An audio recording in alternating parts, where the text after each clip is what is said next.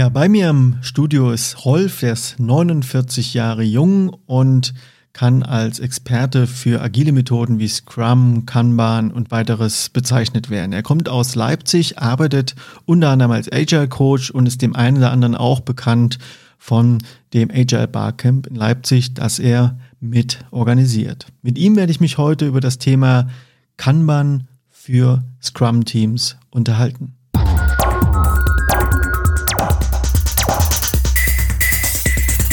Hallo Rolf, ich freue mich, dass du da bist. Ja, hallo, guten Abend. Rolf, warum braucht Scrum Kanban? Die Geschichte beginnt ja damit, dass Scrum.org vor einiger Zeit einen Kanban-Guide herausgebracht hat. Ähm, das fand ich erstmal sehr erstaunlich und auch begrüßenswert, denn häufig wird ja die Frage gestellt, äh, mache ich Scrum oder mache ich Kanban? Und die Hypothese dahinter ist, äh, ich kann das eine tun, aber dann nicht das andere auch tun. Der Scrum Guide für Kanban-Teams zeigt sehr gut auf, äh, wie Scrum-Teams von Kanban profitieren können. Soweit mal zur Theorie. Ähm, in der Praxis ist das aber eine Wahrnehmung, die ich auch selber hatte. Wenn ich mir also anschaue, die wirklich guten Scrum-Teams, die ich gesehen habe, entweder weil ich sie beobachten durfte oder weil ich das Glück hatte, sie selbst mitzugestalten. Die haben immer auch ein sehr gutes Kanban gemacht. Mindestens auf einer Teamebene, oft auch darüber hinaus. Manche haben das auch dann so benannt, Kanban. Andere haben einfach bestimmte Praktiken benutzt. Aber ein eingefleischter Kanbaniero hätte auch sofort erkannt, ähm, das ist sehr gutes Kanban. Äh, das hat mich irgendwann zu der Frage gebracht, kann ich überhaupt ein sehr gutes Scrum ohne Kanban machen? Und ich persönlich glaube wahrscheinlich nicht. Ähm, dazu kommt, Scrum als Rahmenwerk suggeriert mir ja schon, da ist wahrscheinlich mehr, das du tun musst. Ich kann dir einen Rahmen geben. Wahrscheinlich musst du das Bild in diesem Rahmen aber selber malen und die Frage ist, womit? Natürlich kann ich das mit einzelnen Praktiken tun. Ähm, die sag mal, Sammlung von Praktiken zu Methoden hilft mir eben, sag mal, eine bestimmte Richtung erstmal einzuschlagen und gibt mir da nochmal gewisse äh, Stützräder mit an die Hand.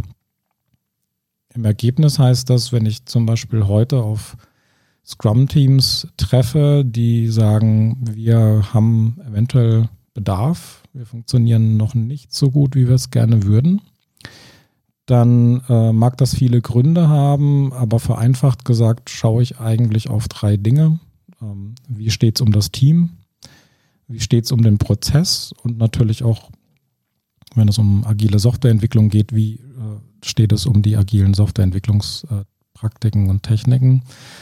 Wenn ich auf den Prozess schaue, dann ist das letztendlich ein Arbeitssystem, das ich sehr stark durch die Kanban-Linse analysiere und ähm, da denke ich, bietet Kanban auch einfach ein tolles äh, Set an, an Tools, äh, um ja, so ein Team weiterzubringen. Bevor wir da noch ein bisschen weiter drauf eingehen, würde mich erstmal interessieren, wie bist du denn zu dem Thema Scrum und Kanban gekommen? Was hat dich denn eigentlich zum Agile Coaching gebracht? Scrum war zugegebenermaßen eine sehr, also ich könnte sagen, spektakuläre Reise, denn ähm, ich war im Jahr 2011 vermeintlich an meinem Karriereziel äh, als Betriebswirt angekommen. Ich war Geschäftsführer einer Softwarefirma mit 20 Mitarbeitern seit zwei Jahren. Ähm, und dann hätten wir auch sechs Monate später die Türen schon fast wieder zugemacht. Ähm, ich habe erkannt, ich habe gelernt, ich kann ein bestehendes Geschäft am Laufen erhalten, aber das war da gar nicht gefragt. Und zum Glück kamen wir dann eben auf das Thema Agilität, auf Scrum, auch ein bisschen ähm, Lean Startup-Ideen äh, dahinter. Und das hat die Firma gerettet. Das hat auch deut deutlich meine Gesundheit gerettet. 20 Arbeitsplätze gerettet und ähm, ich wurde für vier Jahre noch Product Owner und war gleichzeitig Geschäftsführer und wir haben die Firma nachhaltig agil verändert. Und so kam ich zu Scrum und das ist auch nach wie vor eine Sache, wo ich mich Scrum sehr verbunden fühle. Dann äh, ja, auf eine gewisse, also auf berufliche Art hat es mein Leben gerettet. Das zeigt einfach auch, was, sag ich mal, die, die Power hinter Scrum ist. Zu der Zeit waren dann auch diese ganzen Fragen Skalierung, wie macht man das, äh, muss man jetzt safe machen, äh, sehr en vogue. Und ich muss sagen, als ich mich dann mit den Skalierungsframeworks befasst habe, ähm, hatte ich erstmal immer so eine Enttäuschung in mir, weil so dieses richtige Aha-Erlebnis von Scrum, das hatte ich nicht. Als ich zum ersten Mal auf Scrum traf, war, also binnen Minuten vielleicht nicht, aber binnen Stunden war mir sofort klar, Mann, hätten wir das damals in den SAP-Projekten, äh, wie ich mal ganz jung angefangen habe, hätten wir das schon gehabt, das wäre es einfach gewesen. Ähm, da gab es noch ein paar andere Aha-Effekte, äh, die hatte ich dann erstmal nicht. Und mit Kanban hatte ich die aber nochmal erneut. Ähm, ich kann, also ich dachte, ich kenne schon ein bisschen Kanban. Natürlich haben wir mit WIP-Limits gearbeitet, natürlich gab es das Kanban-Board. Aber als ich dann nochmal in Kanban geschult wurde, ist für mich nochmal ein komplett neues Universum aufgegangen. Und das war tatsächlich für mich dann eher unerwartet, weil ich dachte schon, naja, das ist, ist halt wieder was, wo man sich weiterbildet. Aber vielleicht gibt es halt auch einfach diesen Moment, äh, dieses, dieses eine Aha-Erlebnis, wo so richtig Klick im Kopf macht. Vielleicht gibt es das auch nur einmal im Leben. Und das hatte ich mit Scrum und damit ist mein, mein Credit verbraucht. Ähm, und dass es dann mit Kanban wieder passiert ist, das, äh, das war natürlich nochmal beeindruckend und nachhaltig und hat mich dann auch motiviert, die Reise weiterzugehen. Lass uns doch mal dran teilhaben an diesem Aha-Erlebnis von Kanban. Beschreib das mal, was macht es denn aus oder was hat es mit dir gemacht? Woran machst du das fest? Also es kamen verschiedene Aspekte da, dazu. Ähm, der erste Aspekt war, ähm, man hatte also immer auch diese Diskussion, also nochmal einen Schritt zurück ich war natürlich sehr begeistert von Scrum. Ähm, wir hatten in der Firma trotz, also eine kleine Firma, 20 Leute, natürlich hatten wir trotzdem mehr als ein Team und dann bin ich auch dieser Idee verfallen, dann können wir jetzt alles mit Scrum machen. Und das ging natürlich nicht. Und wir haben dann in dem einen oder anderen Team sehr gute Erfahrungen gemacht mit einer ja, Mischung, die die meisten als Scrum-Bahn bezeichnen würden die aber letztendlich nur hieß, wir haben bestimmte Dinge im Scrum nicht gemacht, dafür ein bisschen mehr ähm, Kanban mit reingebracht. Aber eigentlich war es dann so keines von beiden richtig. Trotzdem hat es für uns funktioniert. Und das erste Aha-Erlebnis war, möglicherweise ist Scrumban ganz was anderes. Ähm, möglicherweise ist es nicht das Aufgeben von Scrum zugunsten von bestimmten Kanban-Techniken, Möglicherweise kann man das Thema auch nochmal ganz anders denken, wenn man Scrum-Teams mit Kanban skaliert. Und das war zum Beispiel ein so ein Erlebnis. Ich kann mit Kanban Scrum-Teams skalieren und dann brauche ich möglicherweise gar kein Skalierungsframework. Ich habe es schon. Lass uns da mal ganz kurz dabei bleiben. Wie muss ich mir denn das vorstellen, dass ich Scrum-Teams mit Kanban skaliere? Mach's mal praktisch bitte. Also Skalierung hat jetzt natürlich auch mehrere Dimensionen. Ich habe die, die horizontale, die vertikale. Horizontal ist es ja häufig so, es gibt ähm, ein Scrum-Team und natürlich gibt es auch irgendwas vor dem Scrum-Team und nach dem Scrum-Team und möglicherweise sind das ähm, Abteilungen und Teile einer, eines Wertschöpfungsprozesses, die eben noch nicht agil arbeiten und die auch vielleicht für die gar nicht Scrum unbedingt passt. Und mir ist klar geworden, ich kann aber mit Kanban eine sehr gute Brücke bauen im Sinne von, die Teams können auch mal beschreiben, wie ihr Prozess ist. Sie können die Arbeit, die sie in diesem Prozess machen, sichtbar machen und damit können sie mit einem Scrum-Team darüber sprechen, wie eigentlich die Übergabe passiert. Und das Gleiche kann das Scrum-Team auch mit den Teams machen, die hinter ihnen liegen. Und die andere Frage ist, wenn man mehr die, die äh, Vertikale betrachtet, es gibt mehrere Scrum-Teams, die arbeiten an einem Produkt oder an einem äh, Wertstrom, erbringen verschiedene Services. Und äh, mit Kanban kann ich eben eine zweite Ebene aufmachen, in der bestimmte Dinge aus dem Scrum erstmal keine Rolle spielen. Also vielleicht gibt es für die Ebene keinen Scrum Master, vielleicht gibt es für die Ebene auch bestimmte Meetings nicht oder es gibt sie zumindest nicht täglich. Aber wiederum, ich kann sichtbar machen, was dort eigentlich auf einer übergeordneten Ebene passiert, wo die Abhängigkeiten sind, wie ich priorisieren möchte. Und ähm, möglicherweise habe ich dort aber auch eine ganz andere Sicht auf die Dinge. Also ein Scrum-Team zum Beispiel hat ja immer das Gefühl, wir haben eigentlich zu viel zu tun. Und dann kriegt der Product Owner gesagt, genau, das ist halt so im Leben und du musst ganz viel Nein sagen. Nett, aber nein.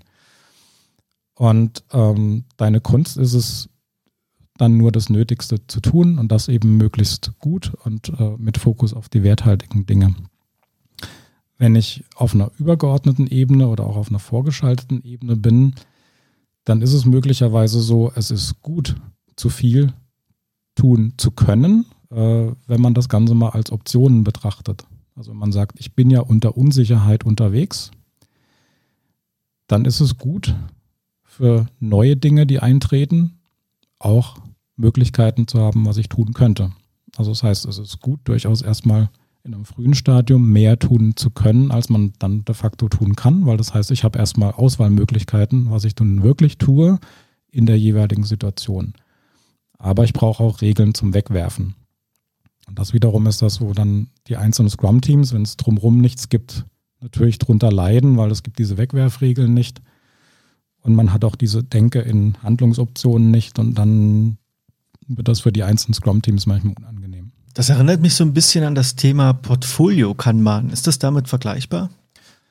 Das hat damit zu tun. Also die Frage ist schon, bin ich schon auf verschiedenen Ebenen unterwegs oder noch vorgeschaltet? Also im Kanban gibt es ja erstmal die Sichtweise auf den Wertstrom und ein, ein Scrum-Team ist in der Regel ja erstmal nur ein Teil des Wertstroms und in der Regel ist es eher abwärts im Wertstrom und äh, von daher bin ich da irgendwo im Downstream-Kanban unterwegs, vielleicht im Scrum-Modus. Und zumindest das, was vor dem Scrum-Team liegt, wird ja dann als Upstream-Kanban bezeichnet. Und da gelten im Prinzip, also es gelten dort die gleichen Prinzipien, aber manche Regeln wie ein WIP-Limit spiele ich dort durchaus anders. Und wenn ich auf eine Ebene weiter oben gehe, um auch Teams zu synchronisieren und auch mal den Blick auf den ganzen Wertstrom zu legen, ähm, dann bin ich zwar noch nicht im Portfolio angekommen, weil das wäre dann eher wieder aus meiner Sicht zumindest mehrere Wertströme, aber ich bin auf dem Weg dahin. Ich habe eine übergeordnete Ebene, ähm, einen bestimmten Grund, warum wir einen bestimmten Wertstrom äh, erbringen und ich komme dann auch aus der lokalen Optimierung raus und stelle stärker die Frage, optimieren wir eigentlich den ganzen Wertstrom oder optimieren sich hier einzelne Scrum-Teams nach bestem Wissen und Gewissen? Aber möglicherweise durchaus zulasten der Gesamtorganisation, so wie sie im jetzigen Status ist. Vielleicht für die Hörerinnen und Hörer, die mit Scrum schon was anfangen können, aber von Kanban bisher eher wenig oder gar nichts äh, verstanden haben, wenn die natürlich jetzt solche Begriffe hören wie Work in Progress Limit oder Upstream oder Wertstrom, kannst du vielleicht mal in aller Kürze erklären, was Kanban ist und wie vielleicht an der Stelle eine Differenzierung zu anderen Methoden oder Vorgehensmodellen ist? Also die Differenzierung, wenn wir sagen, also wir reden heute sehr stark über Kanban für Scrum, eine gewisse Differenzierung zum Scrum, da würde ich zwei Punkte hervorheben. Das eine ist, ähm, eine der Definitionen für Kanban mag überraschend sein, denn da liest man dann, das ist eine Methode für evolutionäres Veränderungsmanagement, für evolutionäre schrittweise Veränderungen. Und das ist erstmal gar nicht das, was man hinter Kanban vermutet. Ähm, das ist aber auch mit drin. Also Kanban macht sich auch sehr, sehr viel Gedanken und für meinen Dafürhalten auch sehr gute Gedanken, äh, wie man mit Veränderungen umgeht. Und ähm, Scrum sagt dazu erstmal nichts. Und das ist sicherlich eine ganz äh, wichtige Abgrenzung und auch ein wichtiger Mehrwert, den Kanban hier bietet. Die ähm, andere Geschichte, das wird ja auch in dem äh, Scrum Guide, äh, in dem Kanban Guide für Scrum Teams sehr stark betont, ist diese ja fast schon extreme Betrachtung von Fluss. Also das heißt, es geht darum, Arbeit ist in Bewegung, das wird in, in Kanban als Fluss bezeichnet. Und ich möchte diesen Fluss möglichst durchgängig gestalten und möchte die Nachfrage nach Arbeit und die Leistungsfähigkeit, also die verfügbare Kapazität in eine gesunde Balance bringen, die ich auch dauerhaft halten kann. Okay, lass uns mal direkt an der Stelle in die Praxis wechseln. Wir stellen uns mal vor, wir haben ein Unternehmen, meinetwegen, die haben vier Scrum-Teams und die haben ein Problem, dass diese Teams sich untereinander nicht ausreichend synchronisieren.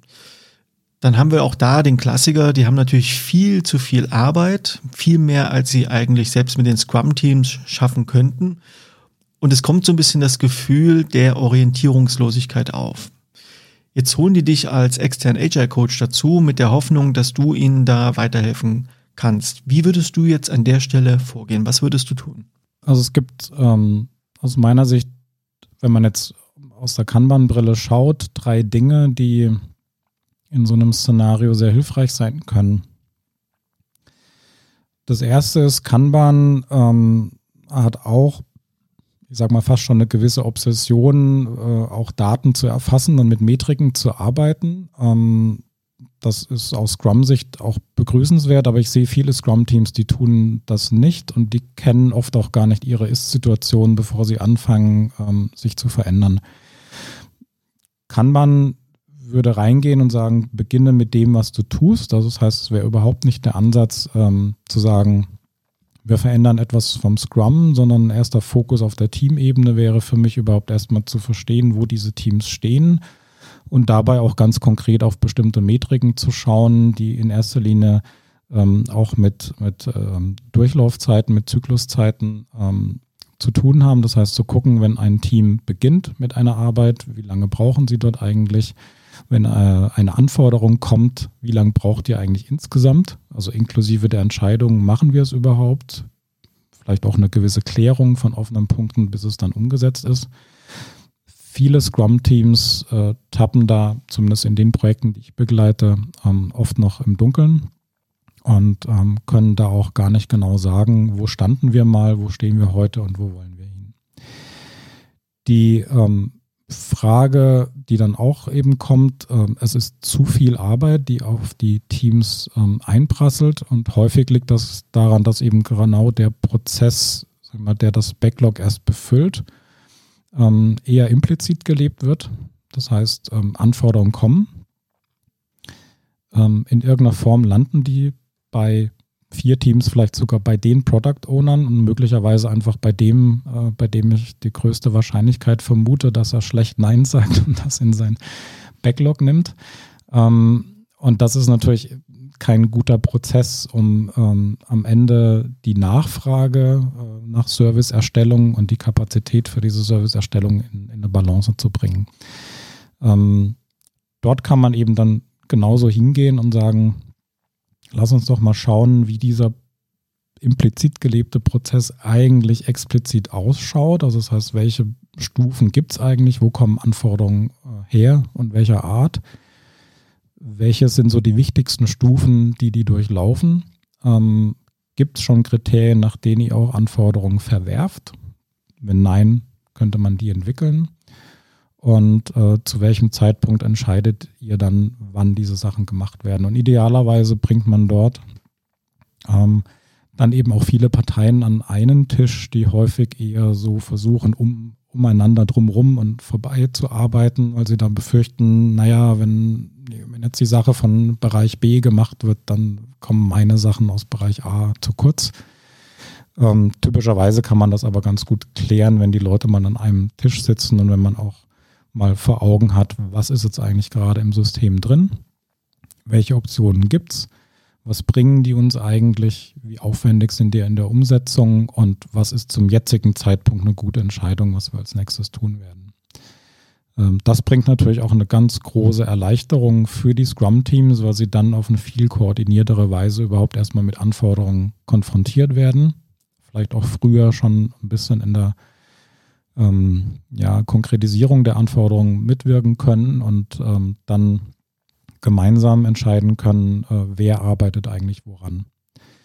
Ähm, bezüglich der, der Koordination zwischen den Teams kommt es in der Praxis natürlich dann sehr stark darauf an, wie abhängig sind diese Teams voneinander, sind sie wirklich in einem Produkt oder in einem Wertstrom tätig, wie groß ist der Bereich des Wertstroms, den ich jetzt schon abdecken kann.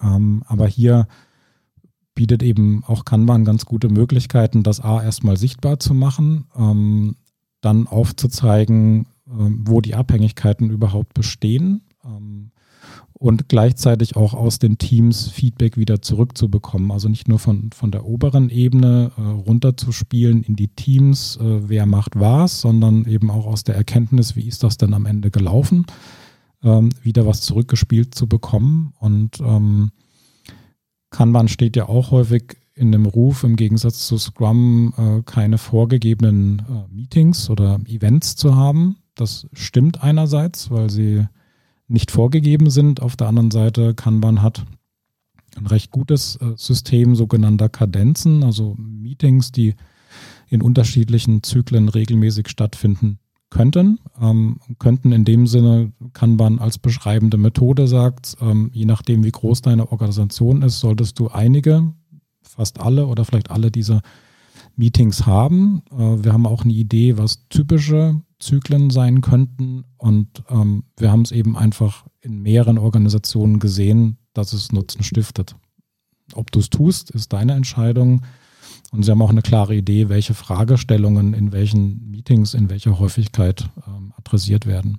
Wie läuft denn das ab, wenn du also da hinkommst in die Unternehmen? Du hast ja jetzt so ein bisschen beschrieben, was drumherum äh, passiert, was da für Kommunikationswege typischerweise gewählt werden, wo das herkommen kann. Aber wie läuft denn das dann vor Ort ab? Wie hilfst du denn den Scrum-Teams dabei, sich jetzt mit den Prinzipien von Kanban zu beschäftigen? Also was hilft dir da in der Praxis, das Add-on zu Scrum erfolgreich zu implementieren und wie forcierst du die neuen Kommunikationswege, die es da ganz offensichtlich auch braucht, weil sie einfach in der Form noch nicht da sind? Ich würde zwei Dinge voneinander trennen, die auch in anderen ähm, Ansätzen getrennt sind, also Prinzipien von Praktiken.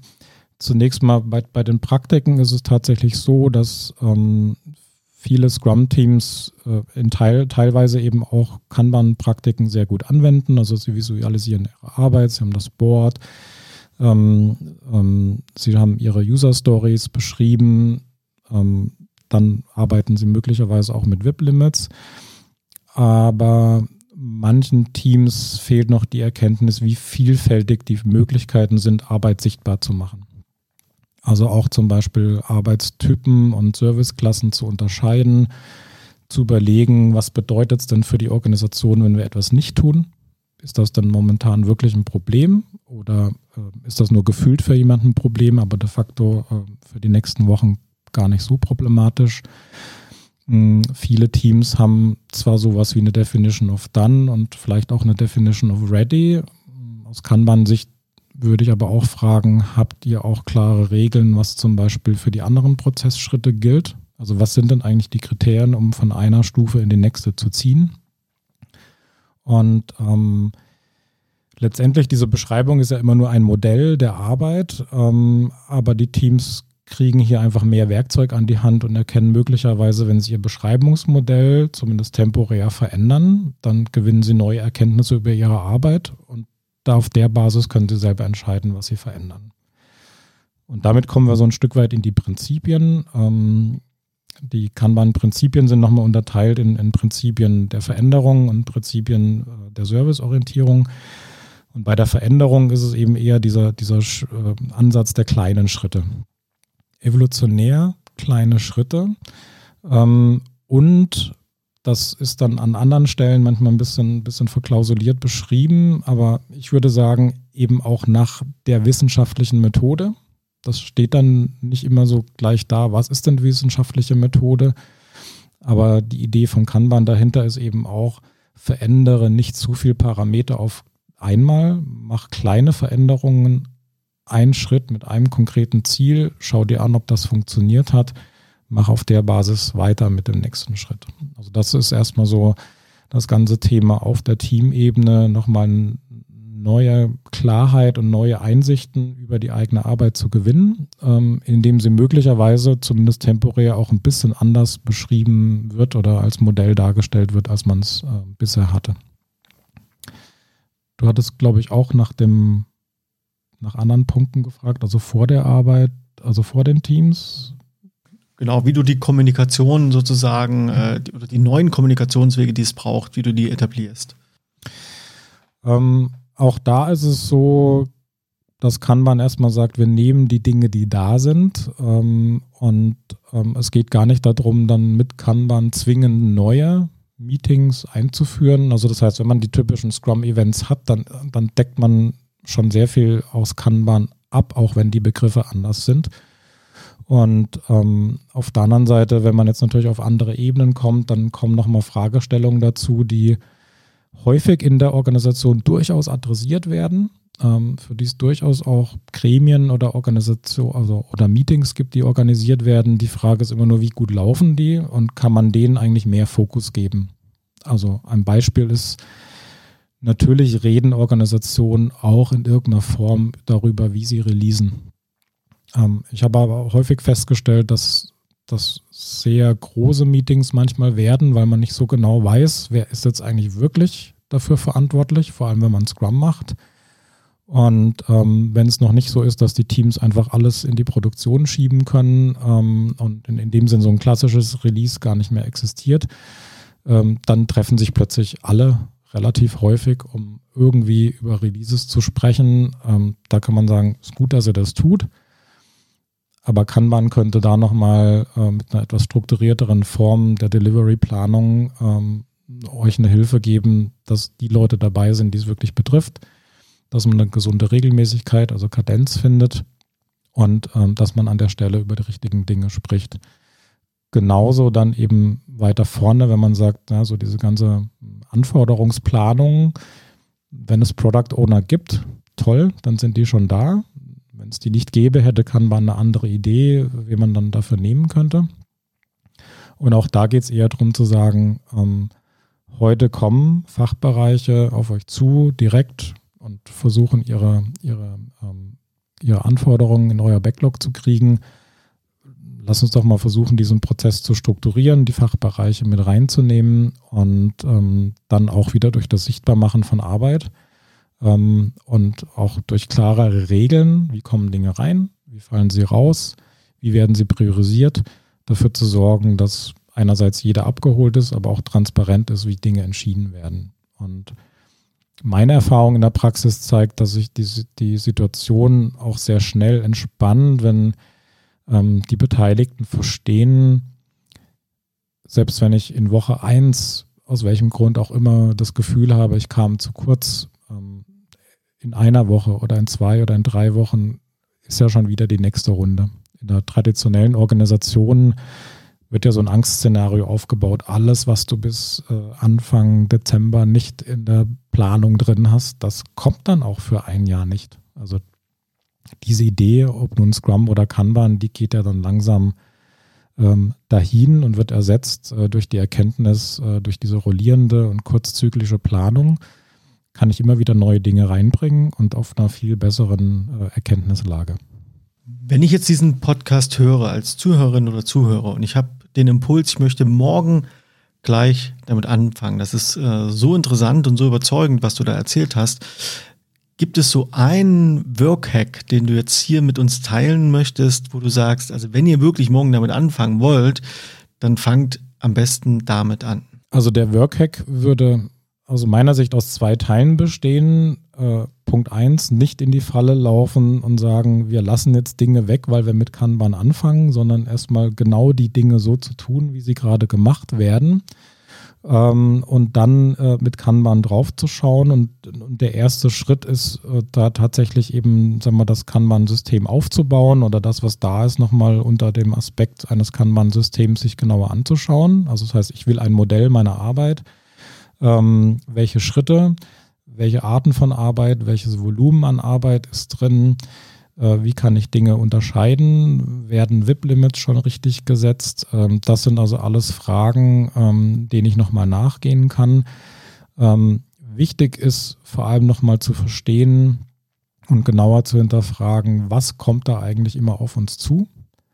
Verstehe ich, woher das kommt, ähm, welcher Natur das ist, wie häufig das kommt ähm, ich möchte nicht sagen, dass das bei den meisten Scrum-Teams so ist, aber ich erlebe schon sehr viele Teams, die, wenn ich bösartig sein wollte, so ein bisschen schicksalsergeben sagen, das ist halt so, da kommt irgendwas. Und ähm, ich denke, es hilft da einfach ein bisschen Systematik reinzubringen und ähm, auf Basis der neuen Erkenntnisse dann in, in kleinen Schritten weiter zu planen. Lieber Rolf, vielen, vielen Dank bis hierhin für die vielen Einsichten. Wenn man an dir dranbleiben möchte, wenn man mehr über dich erfahren möchte, wie und wo kann man das am besten tun? Also es gibt natürlich die, die realen äh, Möglichkeiten away from Keyboard und es gibt natürlich die Online-Möglichkeiten ähm, online rolfirion.de oder unter Twitter. Ähm, die realen Möglichkeiten finde ich persönlich die spannenden darin. Ähm, Im Leipziger Raum auf jeden Fall über das ähm, Agile Leipzig äh, Meetup und eben einmal im Jahr dann auch über das große äh, Agile Barcamp in Leipzig. Und vielleicht hier noch hinzugefügt bei dem Thema, du hast ja, du bist ja Mitübersetzer des Kanban Guides für Scrum Teams. Du hast das aus dem Englischen ins Deutsche mitübersetzt. Genau. Also wer sich noch weiter mit dem Thema beschäftigen möchte, ist angehalten, sich diesen Guide einfach mal runterzuladen, durchzulesen. Lieber Rolf, danke für deine Zeit. Ja, Christian, danke für die Einladung und danke, dass ich hier ähm, 30 Minuten auf Sendung sein durfte. Sehr gerne.